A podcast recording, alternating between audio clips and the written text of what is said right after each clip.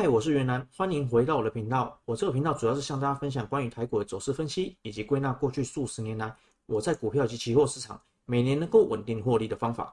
如果有兴趣的话，请一定要订阅我的频道或者 IG，这样你就不会错过这些获利的机会哦。我们赶快开始吧。那大家好，我今天用一个短影片呢来讲一下，说高端疫苗这边大概下跌要跌到哪里。基本上我们可以先看一个指标，就是它这个 MACD。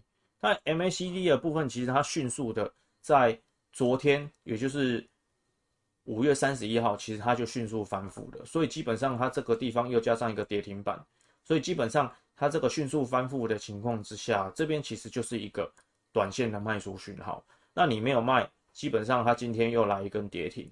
那跌停怎么办呢？跌停其实它已经跌破这一个。大概三百三这个位置的一个支撑点了，所以原则上它大概就是继续往下跌，这个毋庸置疑，你不用怀疑啊。那大概要跌到哪里呢？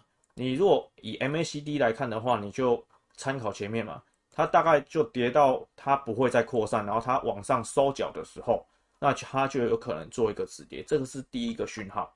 那第二个讯号你可以看什么？其实我们之前在解析大盘的时候，我们有讲到三波跌。就是跌三个波，大概是像这个样子。原则上，它有可能是走这样走向这个样子。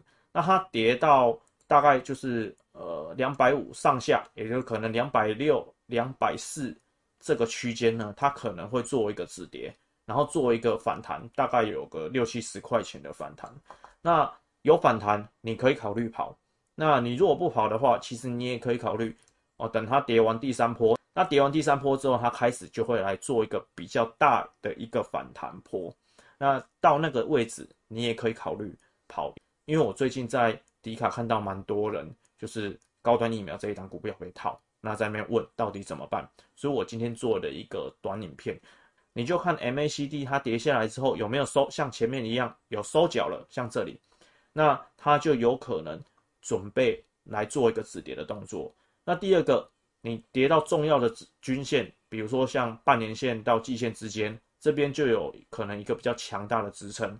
然后接下来呢，第三个你就看说这个地方它跌一个三波，那你可以趁着第二波的这个反弹去走，就是去做一个呃卖出的一个动作，或者是它跌完第三波，那跌完第三波之后，它就会做一个比较大的反弹。所以原则上你就把握这几个卖点，然后它只要没跌停。甚至它可能明天开盘没跌停，那你就可以先走，因为为什么？这个地方它有可能跌比较深啊，跌到半年线这个位置附近，那才做止跌。所以原则上你要把握就是可以跑的机会，这样子。那最后呢，我还是要跟大家讲一下，我们做股票啊，我们一定要设停损，你不设停损就很容易赔很多。那你今天可能会想说，那我前面就是因为都不停损啊，所以我才能赚到这一段，或者是赚到这一段。那你要想一下，如果你是开杠杆的情况下，你吃到一根跌停、两根跌停，明天万一还是跌停，那你前面赚的难道经得起后面这样子连续跌停的亏损吗？所以大家做股票一定要设好停损点。大家要记得一件事情，被洗掉不是停损点的错，而是进场点选的不好。那以上这是我的分享。那么这期影片就到这边。未来我会持续和大家分享市场的走势分析，以及过去我在股票以及期货市场每年能够稳定获利的方法。